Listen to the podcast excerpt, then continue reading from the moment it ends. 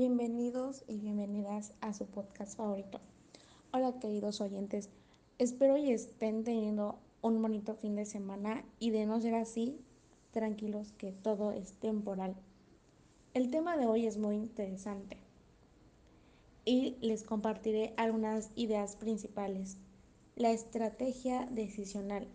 Y es que va de la mano con la naturaleza humana y cómo la ley natural, moral, se contribuyen entre sí. Para comprender mejor los actos humanos se necesita, primero que nada, de la inteligencia y de la voluntad. Esas son cualidades humanas que permiten la toma de decisiones, aunque no siempre sean buenas. Como seres sociales que somos, siempre vamos a requerir de una serie de reglas que permitan regular e interactuar sanamente con los demás porque se imaginan en una sociedad sin reglas y normas, pues sería un caos total. Como les decía, dos cualidades humanas, la inteligencia y la voluntad. Todos gozamos de la inteligencia y de la voluntad para decidir sobre nuestros actos libres, porque somos responsables de lo que nosotros decidamos. Ahora, la estrategia decisional son las decisiones y el cómo tomar la mejor opción, que nos ayudará a pues a tomar el mejor a tomar el mejor camino. Pero pues ¿cómo lograr esto?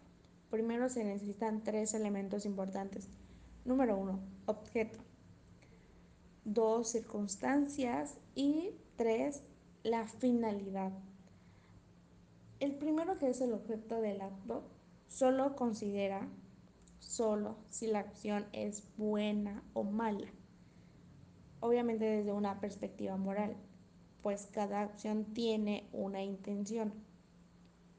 Las circunstancias, que es el número dos, es todo aquello que rodea el acto. ¿Qué tanto va a impactar y a quién?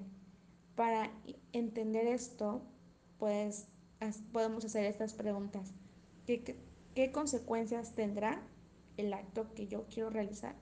¿Quién lo va a realizar? ¿Cómo se llevará a cabo? Por otra parte, encontramos a la finalidad como último, que solo implica para qué se realiza la acción, si tiene implicaciones y en cuanto a determinar si la acción que se realiza hará bien o mal.